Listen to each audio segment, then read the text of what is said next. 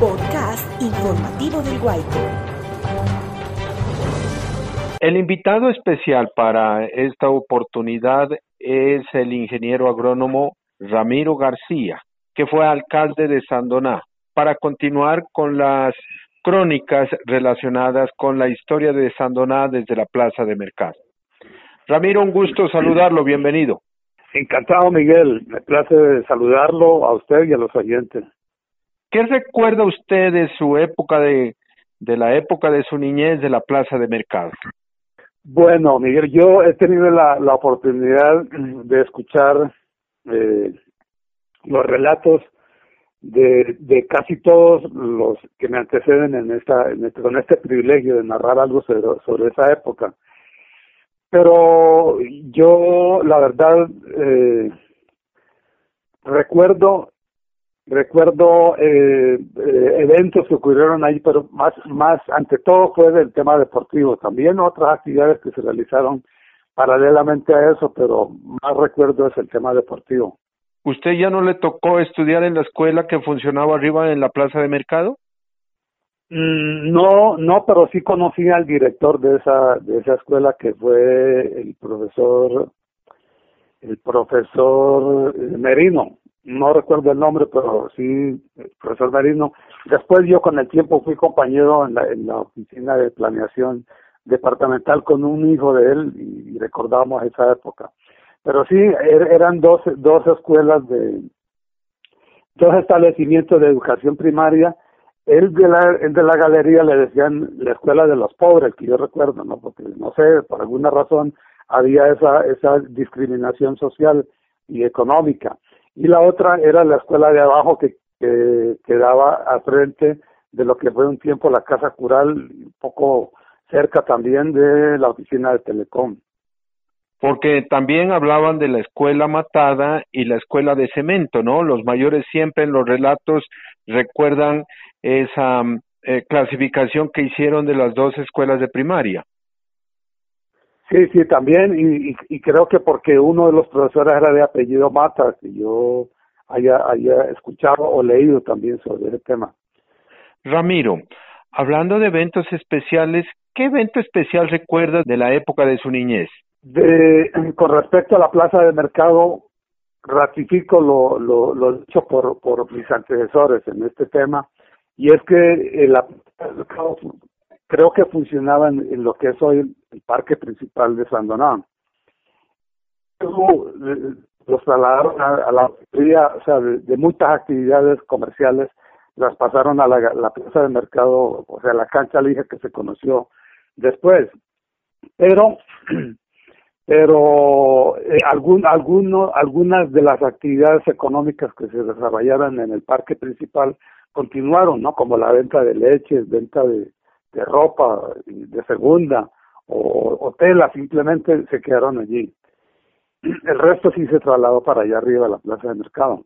Ramiro, digamos que allá en la Plaza de Mercado pues era un sitio abierto, ya pues varios han comentado lo de la cancha lija que se acondicionó también para jugar el fútbol. De pronto se utilizó para algo especial allá en ese lugar, porque luego pues ya se techó y ya no se podía utilizar simple y llanamente ya para la compra y venta de productos, sobre todo productos alimenticios, bueno, calzado, ropa, eh, también para la, para la venta de animales.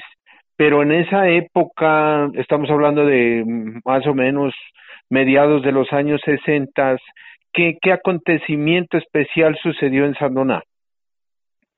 Bueno, a, mí lo que lo que me me me, me, me impactó fue el hecho de para la explanación de, ese, de, esa, de esos dos niveles, ¿no? Porque eran dos niveles. Uno arriba en donde funcionó la, la cancha de fútbol y, y para otras actividades también. Y, y abajo había otra explanación más pequeña que se dedicaba para corridas de toros, para como coso público, o sea, el sitio en donde dejaban transitoriamente los animales que, que deambulaban por las calles me impresionó porque para, para hacer esas dos explanaciones hubo necesidad de, de, evacuar una gran cantidad de, de, volumen de tierra, ¿no? Hablamos de hacer miles y miles de metros cúbicos de, de tierra, no sé qué, qué destino tuvo eso, pero me, me impresionaba sobre todo ese tema que, que hubo que transportar muchísima muchísima eh, mucho mucho material de escombro de allá. Y, bueno, de este, sí diga.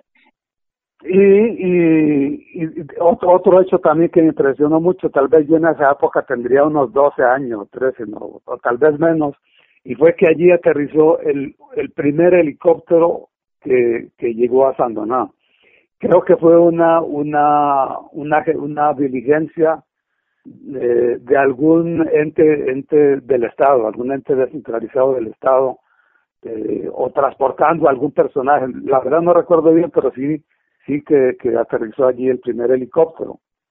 Y de, eso, de ese hecho se derivó pues que la,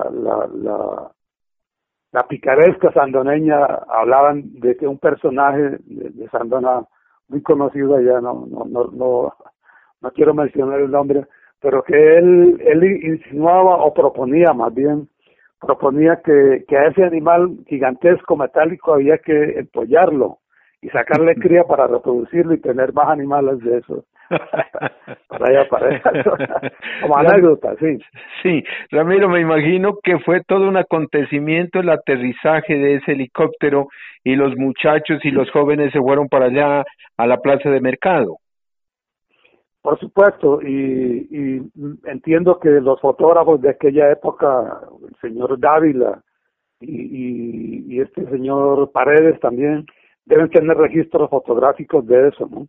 Porque eh, posteriormente al, al, al hecho que le estoy mencionando, eh, después de eso se exhibieron fotografías en, en diversos establecimientos, en las vitrinas, porque cerca de allí quedaba también la caja agraria. En toda una esquina en la esquina sur suroccidental funcionó funcionó por mucho tiempo allí el único establecimiento financiero en San que fue el Banco Agrario o Caja de Crédito Agrario Industrial y Minero como se denominaba en aquella época. Usted toca un nombre de un personaje que hace parte de nuestra historia y de nuestra cultura, don Luis Dávila. Creo que fue el primer fotógrafo de Sandoná. Digamos que en el eh, como actividad comercial creo que sí, pero pero ya como oficio, perdón, como como hobby y demás, hubo muchas personas que disponían de cámaras muy buenas, seguramente porque familiares de ellos vivían en el exterior o algo. Pero como fotógrafo comercial sí fue el señor Luis Dávila, creo que se llamaba Foto Luis Dávila el, establecimiento comercial que funcionó eh, frente a las oficinas de lo que fue eh, Telecom durante mucho tiempo y creo que él era el encargado de tomar las fotografías para mm, los registros civiles o para cedulación en la registraduría municipal. Absolutamente, si él tenía un, un espacio de su vivienda, de su residencia, lo tenía dedicado como estudio y allí posaba pues la, la gente para, para cédulas, para fotografías de bautizos y, y demás eventos que tenían que ver pues con la con la tradición del pueblo de aquella época. Usted lo conoció a don Luis Dávila, pues yo no sé si él era sandoneño o vino de otro municipio. Mm, la verdad no sé, pero sí, sí, desde, desde niño lo conocí hasta que el señor falleció. Es más, un, uno de sus hijos fue compañero mío en, en la primaria. Eh, volvamos a la plaza de mercado. ¿Usted recuerda de los primeros encierros, de las primeras corralejas o toreos que se hicieron en la parte inferior de la plaza de mercado? Sí, sí, claro que recuerdo. Y, y, en, y en aquella época, antes de una corrida de toros, eh, eh, eh, existió la costumbre de, que el, el, el grupo de que conformaba eh, la presentación de, de, de, esa corrida de toros del día hacía un desfile por las calles principales de la localidad. Sí, o sea, el torero principal, los banderilleros, eh, qué sé yo, el picador o, o, el que el que hacía parte en todo caso de ese de ese conjunto de personajes desfilaba por la población y finalizaba luego el desfile allá en la en la parte inferior de, de, de o sea, en, en el en el nivel inferior de lo que era la plaza de mercado. Y cobraban, obviamente, cobraban también eh, la entrada, ¿no? Siempre. Eh, la, los palcos y demás, eso se desarrollaba con materiales de, de la zona, ya sea guagua u otro tipo de material, pero en todo caso era eh, en ese sitio se realizaban ese tipo de actividades eh, recreativas. Era lo que se conocía como el, el torero, el desfile del torero con su cuadrilla, ¿no es cierto? la cuadrilla, correcto, es el término adecuado. El, el, torero principal y su cuadrilla entonces desfilaban con todos los trastos también que les llaman, ¿no? los, toreros, o sea, el, el, la, la capa, la espada, en fin, todo lo que tenía que ver con ese con ese espectáculo. Y desfilaban en traje de luces, ¿no? Sí, en traje de luces y como todo, como todo evento que llamaba la atención a la población, entonces también iba acompañado con la, la banda que estuviese en el momento de moda, ya sea la Santa Cecilia o, no recuerdo el nombre de las de las otras, pero mm. el desfile era era una, un show, un show antes de la, de la del evento en sí del toreo. ¿Cuándo fue que se organizó la primera corrida aquí en el municipio de Sandoná? No, no recuerdo, no recuerdo, pero sí, sí, sí, en cambio, eh, eh, recuerdo personajes que, que de alguna manera intervenían también en ese tipo de corridas y nativos de ahí del pueblo. Entre otros personajes, eh, el quinado Carlos Salas, sí, creo que Carlos, ¿no? Carlos Salas, Salas Arcos. Carlos Salas Arcos, este Adolfo Mesa, también un hermano de Asa, el otro compañero de estudios. Y, y también uno que lo recuerdo con mucha precisión porque porque él él sí sí utilizaba para esa para esa actividad utilizaba eh, elementos que no se conocía mucho en Sanona y era un joven que se llamaba Manuel Manuel, no sé, era muy muy muy amigo de la familia Benavides, pero le decían el cordobés en alusión pues al, al gran espada español. Pero, el, otro que se recuerdan los amigos es Héctor Rivera Cruz, el hermano del médico Álvaro, ¿no es cierto? Por supuesto, sí, pero él sí tenía más o menos un dominio de eso, ¿no? Entiendo que él no solamente lo hacía en San sino seguramente en otros pueblos donde él vivió, pero tenía más dominio de esa, de esa actividad, de ese deporte. Porque eso es raro que digamos que algunos sandoneños pues entusiasmaron y se aficionaron a los toros, a la tauromaquia, y algunos pues como toreros. ¿De dónde surgió esa, como esa afición? No sé, la verdad, en, en Sandoná había mucho, mucho eh, productor pecuario, ¿no? Ya sea destinado a la, a la leche o, a la carne. Y de, y de toda, de todo ese conglomerado de animales que tenían allí, seguramente algunos eh, vestían a, a, las personas que los, que trabajaban con ellos. Y, y, ese hecho, pues, me imagino que originó o generó eh, la, la inquietud por, por hacerlo ya a nivel público, ¿no? Con presencia de público y también para animar por la fiesta las actividades de, de agosto, que, que tenían una serie de, de actividades relacionadas con ese evento y no solamente era el fútbol, sino también la corrida de toros.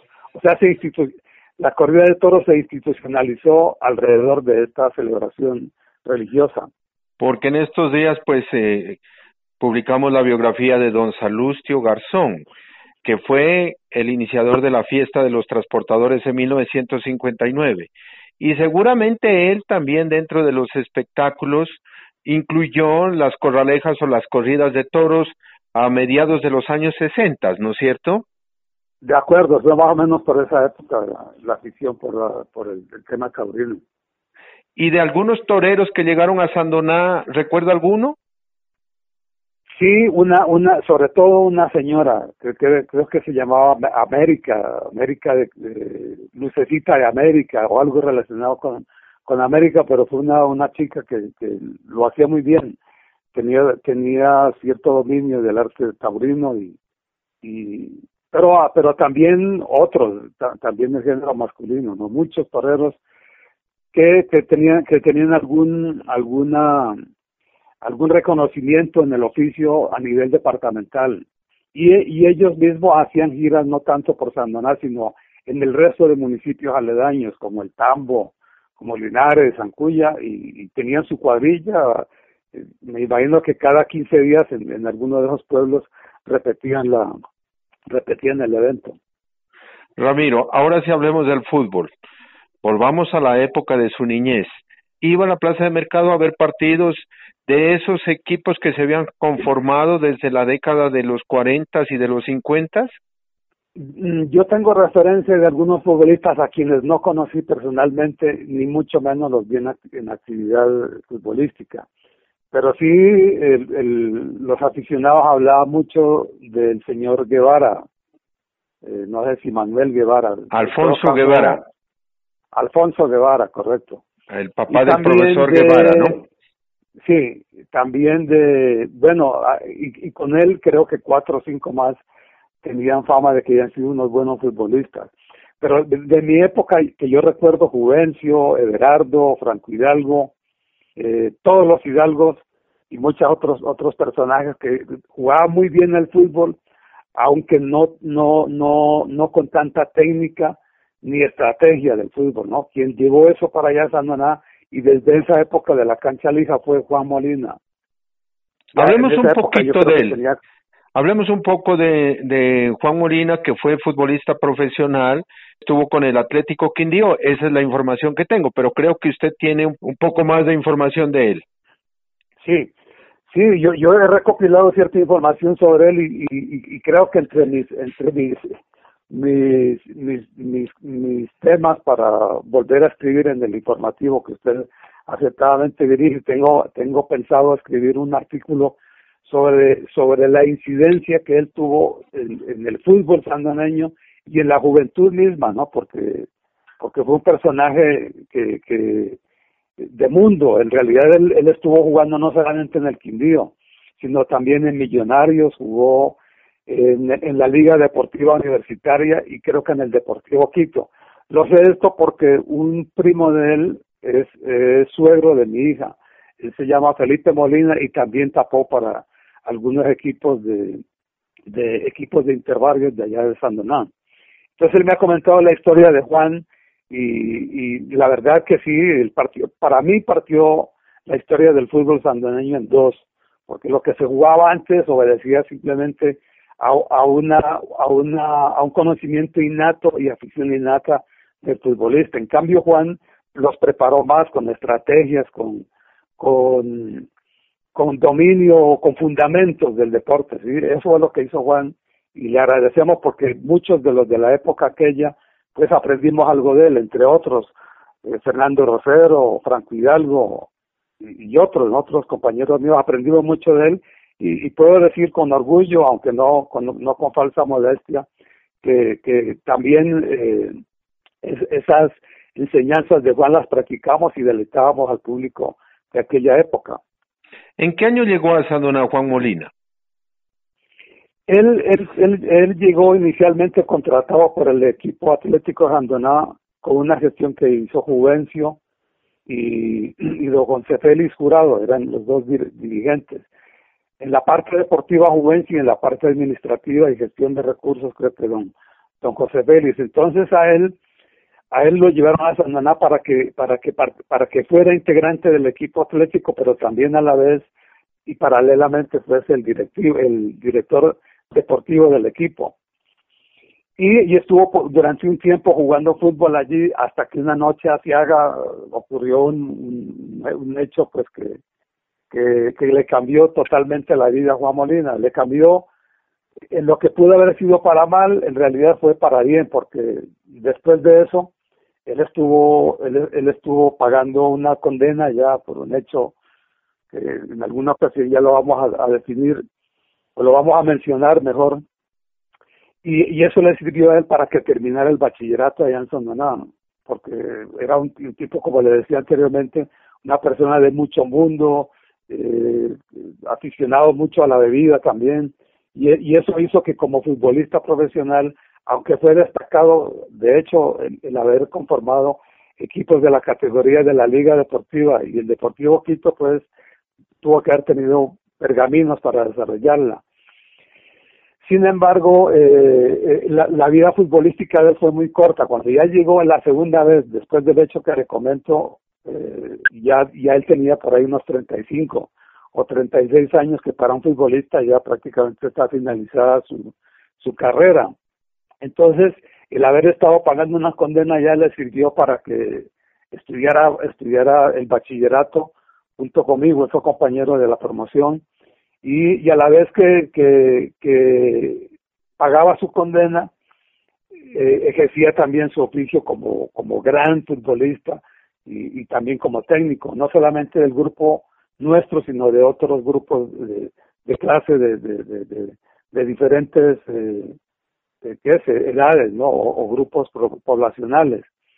Eso es lo que hizo Bambolina y creo que Sandoná le debe, dé, o, o, el deporte en Sandoná tiene una deuda pendiente con Juan que nunca se le agradecieron. Nunca hubo un homenaje ni cosa parecida. Creo que él vive en este momento en Medellín, pero no, no sé más si él haya vuelto a Sandoná a hacer algún, por, por alguna circunstancia, pero la verdad yo lo perdí de vista hace mucho tiempo. Ramiro, él fue el primer entrenador de la selección Sandoná, aquella que se conformó en 1968. Correcto, sí, fue uno de los, no sé si el primero, pero sí fue uno de los primeros. En, la época en que jugaba Diomedes Ágreda, jugaba eh, Alberto Hidalgo, El Mundo, Franco, eh, Fernando Rosero y, y, otros de esa época, Alberto Don Rodríguez. Alberto Rodríguez, ¿no? Alberto, Ajá famoso Tabaquito, ¿no? Sí. Tabaquito Rodríguez, personaje también de... Esa selección Sandona del 68, creo que ya no jugó en el en la plaza de mercado, sino en la cancha de la concentración. ¿Usted recuerda algo de, sobre eso? De, de acuerdo, sí. Eh, luego de que ya se institucionalizara eh, ese espacio de arriba como plaza de mercado, entonces había que, conseguir un, una, un, un, una, un, lugar en donde se practicara el deporte, pero no solamente como para entrenar, sino para eventos ya de carácter intermunicipal o departamental. Se escogió ese sitio que, en mi opinión, nunca ha, ha debido eh, dejar dejar para otra. Bueno, lo, lo que está funcionando ahora, obviamente, que es mucho mejor que el deporte, que es la educación, pero pero como como centro deportivo ese era el espacio porque a la gente se le facilitaba ir a, ver el, fútbol como espectáculo. También al entrenamiento. Cuando se trasladó allá a la avenida la verdad la distancia es considerable no y, la afición creo que se ha perdido en parte por eso también. Pero allí allí funcionó como cancha de fútbol y, y, y topográficamente pues el, el que es el, el sitio donde funcionó un trapiche de don Luis Manuel Fajardo servía como un palco especial y allí se ubicaba, digamos que el 60 o 70% de la afición que asistía a los eventos deportivos. Esa, esa selección Sandoná 1968 fue la que se enfrentó con el Tambo y que surgieron algunos incidentes tanto aquí en Sandoná como en la localidad del Tambo. Sí, había una rivalidad muy fuerte ¿no? entre el Tambo y Sandonada. El Tambo era un equipo, eh, los del Tambo tenían equipos que en donde privilegiaba más la fuerza, ¿sí? la fuerza, el choque con, con el futbolista. Los sandoneños tenían como más técnica y eso pues obviamente que generó ese tipo de de de, de, de desencuentros con, con, con las dos poblaciones y sí hubo hubo en la definición de un de un de una de un zonal me imagino de, de, de clasificación para, para no participar uh -huh. para participar en un campeonato no recuerdo en qué sitio se, se jugó. Entonces de, eh, derivó en eso en un, una trifulca primero en Sanoná y luego en el Cambo. Pero tampoco pasó a mayores no eran eh, cosas de la calentura del fútbol también del momento. ¿Usted jugó en la cancha de, de la Plaza de Mercado, en la cancha lija? Sí, pero como lo que le llamaban pibes, ¿no? Pibes, o sea, eh, futbolistas que se iniciaban apenas en la afición. Entonces, Con el Atlético de la Alianza, sí, pibes de la Alianza y del y del Atlético Sandona, eran de, lo, de los dos equipos que tenían como más renombre y, y como mayor trayectoria en el fútbol. Creo Entonces, que fue los últimos dos... que quedaron, ¿no? De esa década del 50 y del 60, ¿no? El Atlético Sandoná y el Alianza. Sí, sí, era, era, una, un, un, era un, un espectáculo que colmaba casi el 90% de la población asistiendo a esos encuentros porque la verdad era un fútbol muy muy hermoso, ¿no? Ramiro, usted ya entonces le tocó jugar en la cancha de la concentración. En la concentración ahí y después en el, en, el Cañaveral. Sí. Ahora, usted también hizo parte de una selección sandoná, ¿no? La del 73, entiendo. Yo yo jugué casi en cuatro selecciones cuatro selecciones de, de, de Sandoná y, y, ya a nivel más competitivo también jugué dos torneos eh, eh, nacionales con la universidad, con la selección de la Universidad de Nariño. Hablando de la selección Sandoná, ¿cuál fue su primera convocatoria? ¿En qué año fue? Creo que yo estaba por ahí en, cuarto, en cuarto de bachillerato, o sea que tendría como 14 años, entre 14 y 15 años. Ya. Muy joven. ¿En el 69? 69, 69. En el 69. ¿Y, y se acuerdan dónde estuvieron en, en los zonales eh, clasificatorios para el campeonato departamental? No, no, en la, en la Unión sí recuerdo que, que fuimos como dos veces, fuimos a San Pablo también, y creo que a Ipiales. Pero esas elecciones teniendo, digamos, buenos jugadores, pero no pudieron sentar precedentes. ¿Qué pasó, Ramiro? Mire, el deporte no, no se sigue en todas las disciplinas, pero en la mayor, en la mayor parte del deporte, el aficionado de Sandoná no, no gratifica al futbolista eh, orientándolo a que continúe ¿no? el, fútbol, sino que, que el, el respaldo, digamos, el premio, la adulación al futbolista es llevarlo a un bar y, y que vea aguardiente con ellos. Entonces muchos buenos futbolistas prácticamente perdieron esa posibilidad de llegar a un, a un club, incluso profesional, el caso de, de Alfredo Jurado. Para mí, el, el futbolista que tuvo más condiciones por su, por su biotipo, por, por eh, la explosión, eh, la carrera y, y, y, el hecho de haber sido un goleador innato fue Alfredo Jurado y él pudo haber llegado a un equipo profesional. Lamentablemente, lo que toda la población conoce, pues no, no le permitió llegar al deporte hasta esa hasta esos niveles. Pero en general es eso, el futbolista sentía que era bueno y, y los amigos, ya sea del barrio o, del colegio, de algo, pues lo, iniciaba en el, en el tema del, del licor y, terminaba dejando de entrenar y, y capacitándose o, adquiriendo más, más, capacidades para, para llegar a, a un, a un, a un rango mayor, a un nivel mayor. Ese creo que ha sido básicamente, y me imagino que hasta la fecha seguirá, ¿no? Ya usted le tocó en el año 76 ser alcalde de Sandoná. Creo que estuvo entre el 76 y 78. Sí, sí, en esa fecha. ¿Usted desde, desde la alcaldía de pronto impulsó alguna obra de la plaza de mercado o pues como le gustaba el deporte impulsó algo relacionado con, con esta actividad? Sí, más que todo en dotación de elementos, elementos deportivos como uniformes, zapatos, guayos y cosas de esas, pero, pero en, en infraestructura no, la verdad no. Además, pues, en, esa, en aquella época gestionar recursos era un poco difícil y, y, los ingresos propios del, municipio se, se destinaban, mm, ante todo, era atender eh, requerimientos eh, básicos de la población rural más que todo. Pero en el en, en el en el en el que es en el área urbana no. Creo que creo que una una labor buena que yo hice ahí fue eh, haber haber hecho una alianza un convenio con la Federación Nacional de Cabeteros de aquella época que la dirigía el doctor uy, no, no recuerdo el apellido del señor.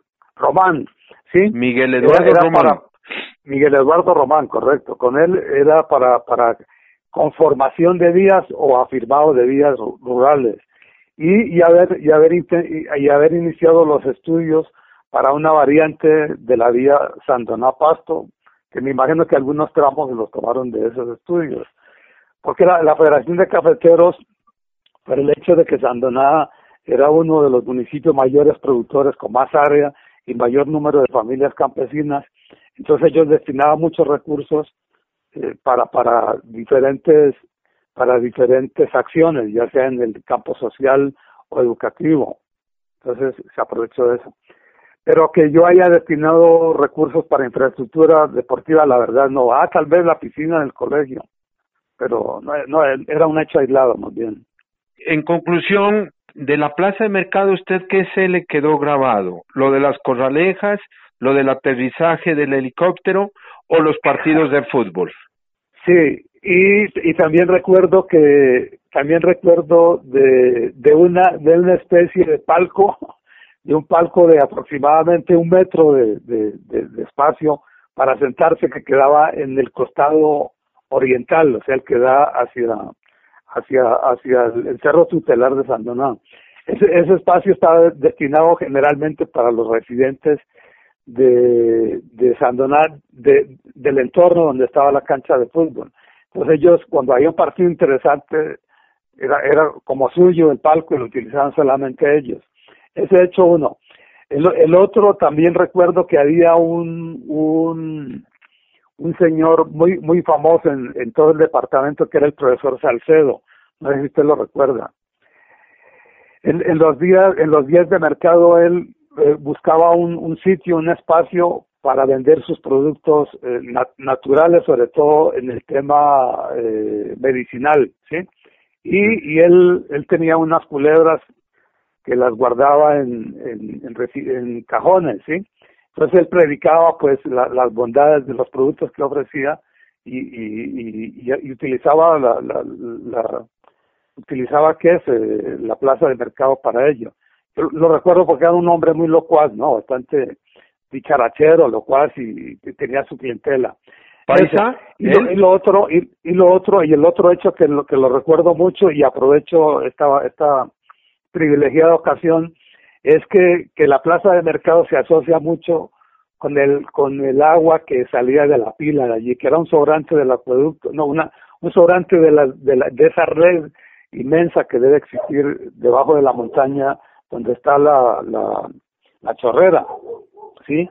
Y que, y que la, encauzaban hacia el baño las delicias y el sobrante de esa agua pura, cristalina, servía para, para eh, ocurrir, para cubrir mejor, para cubrir eh, deficiencias de agua cuando se hacía mejoras en el acueducto o algún daño que tenían que repararlo, pero sirvió mucho porque se hacían colas largas y esa agua la tomaban de allí, o sea que es un elemento eh, del ornato de la ciudad y del recuerdo de muchas generaciones que se conoce como la pila.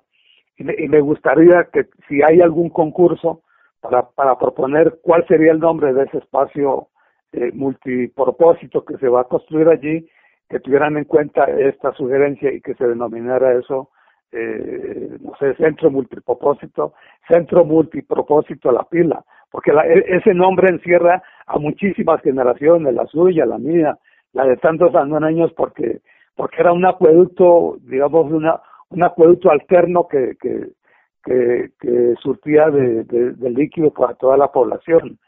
Y es un referente. Sí, además ah. es un, es un lugar emblemático del municipio de Sandoná. ¿Quién no conoce la pila de agua de la plaza de mercado? Sí, y, y, y también aprovecho pues para, para que para que ojalá la mandataria actual o quienes la, la suceden a ella no hagan lo que hicieron dos alcaldes o tres alcaldes anteriores, que es tomar el nombre de un familiar y, y, y, qué es, nominarlo, nominarlo para un, un espacio público en donde no hubo ninguna inversión de parte de ellos. Eh, eh, esos son recursos públicos, de modo que no tiene por qué llevar nombres de, familia. Eso me parece que no, no riñe, riñe con, con cualquier eh, que es, acto administrativo. Ramiro, pues le agradezco por habernos atendido y por haber compartido esta cantidad de relatos, esta cantidad de historias que nos permiten, pues, además de mejorar nuestra memoria colectiva, también aumentar nuestro sentido de pertenencia hacia nuestro territorio local. Muy amable, Ramiro. Muchísimas gracias, Miguel. Me encantó muchísimo hablar con usted y, y, transmitir algo pues de que, permanece en la memoria de uno, ¿no? Que la conozcan los de las nuevas generaciones. Muchas gracias. Gracias por escucharnos. Lo invitamos a dejar sus comentarios en nuestras redes sociales virtuales.